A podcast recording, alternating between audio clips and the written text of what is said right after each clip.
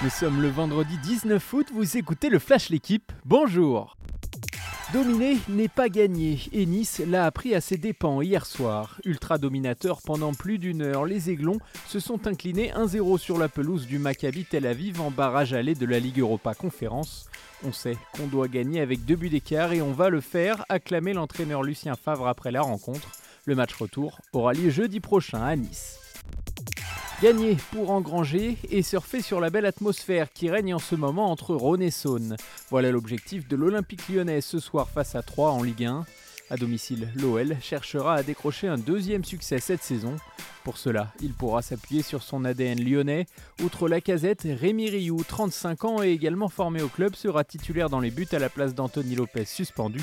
Côté troyen, il y a urgence pour prendre des points après deux défaites en deux matchs. Primoz Roglic va-t-il réussir la passe de 4 Le triple tenant du titre de la Vuelta remet sa couronne en jeu dès aujourd'hui.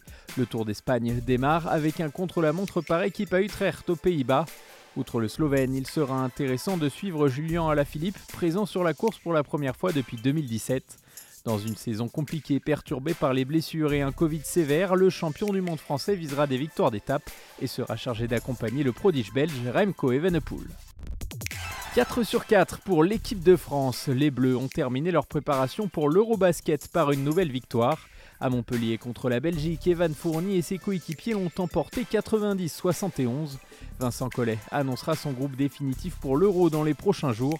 La compétition démarrera le 1er septembre contre l'Allemagne.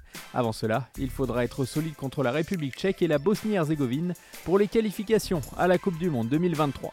Merci d'avoir écouté le Flash l'équipe et bonne journée